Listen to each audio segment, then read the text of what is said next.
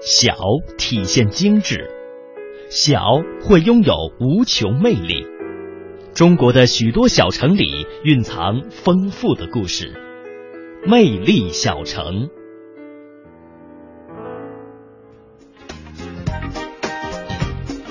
好，来到魅力小城束河，纳西语称作少屋，因村后聚宝成山如堆垒之高峰，以山村命名，流传变异而成，意思是高峰之下的村寨。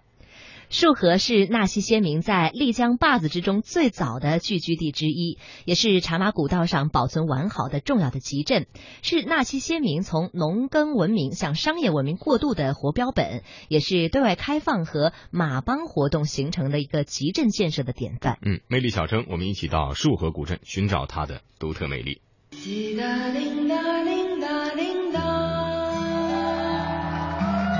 时针它不停在转动。滴答铃答铃答铃答，小雨它拍打着水花。一首滴答，轻柔的风格令无数的人痴迷陶醉。在云南丽江束河古镇，这首歌早几年就传开了，并且在网络和年轻人当中流传了起来。这支歌的那种韵味啊，韵律，在这个古城这种悠哉的地方听起来感觉特别舒服，好像是零六年了，这支歌就特别流行。说话的女孩叫马玉梅，是位纳西族姑娘，我们大伙儿都叫她小马。我们在丽江束河古镇采访的时候，她一直陪着我们。小马向我们介绍说，束河在纳西语的意思呢是高峰之下的村寨。高峰是指这里的村寨后边有一个叫做聚宝山的山峰。这边的村寨是纳西先民在丽江坝子中最早的居住地之一。束河古镇的前身叫做束河村，是早年因马帮经常来往而形成的一个集镇，也是茶马古道上保存最为完好的重要集镇，更是纳西先民从农耕文明向商业文明过渡的活标本。束河古镇它是丽江古城的一个单元嘛。束河古镇有新城和老城之分。新城的话呢，其实也跟大研古镇相差无几，商业气息比较浓郁。但它最主要的具有特色的就是它的这个老城部分。当时的话呢，有一位美国的一位记者，到了丽江古城的四方街，然后他就看到纳西族的老人每天无所事事的，就坐在这个地方一块唱歌，一块跳舞。他待了好长时间，每天都如此。然后他终于忍不住了，就跑上去问了其中的一位老人：“你们每天坐在这个地方这样无所事事，不觉得无聊吗？”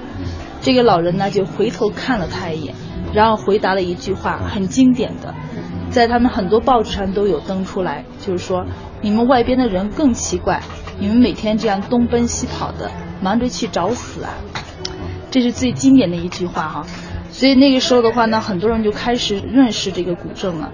他们不知道丽江还有这样一个非常悠闲的古镇，跑到这边来，然后就他们就发现，以前的古镇的话呢，就是说它没有这么多商铺之类的，也没有这么多的客栈。你们现在进来也发现，像那广州人家那些，还有嘉春秋啊，都是一些其他城市的一些客人到这边来开的比较多了。但现在也有一一部分人，他们就在这边的话呢，就是说买一套房子。或者呢，就开一个客栈，然后闲暇的时候，一家人过来居住在这儿，待一段时间再回去，这样呢已经越来越多。所以现在的话呢，束河的人也是越来越多，知名度也就慢慢提高了。正如小马所介绍的，束河古镇的中心地带也有一个类似大研古镇四方街的广场，叫做束河四方街。赶集的日子里，这里异常的热闹，而这呢，也曾经是丽江皮毛交易的集散地。广场四周都是店铺，古老的木板门面，暗红色的油漆，还有殿前黑亮的青石，脚下斑驳的石坡路面，以及闲坐的老人，都勾勒出了束河古朴而又自然的本色。束河有很多吸引人的地方，无拘无束的悠闲自在。走在青石板的小路上，路边有清澈的丛丛小溪，而到了晚上，在酒吧可以结识天南海北的哥们儿朋友，过几天这样的生活也是一种人生的体验。闲散的时候，在客栈小院里搬来一把躺椅，泡壶清茶，晒晒太阳，悠闲自得的打发一段时光。束河古镇的话呢，我多年来我就觉得它是一个非常悠闲的地方。你们都是来自大都市的朋友，都感觉生活节奏非常之快。其实有的时候，说实话，生活压力也蛮大的。但在我们这个地方，从来没有那样的感觉。早上这边的店铺几乎都九点半、十点钟才开门，然后他们这边的人的话呢，他就把铺面出租出去，每个月收取房租，有吃有住，就很知足了。这是他们一个很好的心态啊，所以我最喜欢这边人的就是这种心态。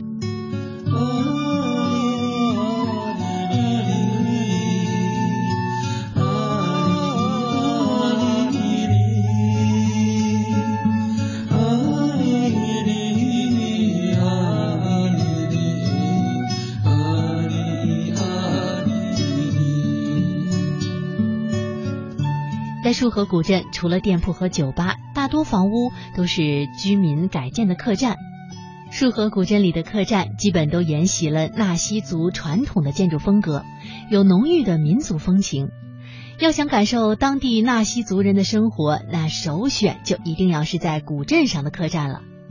束河有着两百多年历史的纳西古民居，古木门窗桌椅，紫砂垂挂，古典雅致。院子里花草果木丛生，苍翠静美，让你感受古老府邸的舒适幽静。你们也知道丽江发生了一次二三大地震嘛，很多房屋建筑都倒塌了。一九九六年是吧？对，嗯。但是像树和古镇这个老城这边的这个房屋建筑，能够这么完整保存下来的，在丽江几乎很少很少。所以这边的很多房屋，它一般都是一两百年的历史的，非常之多。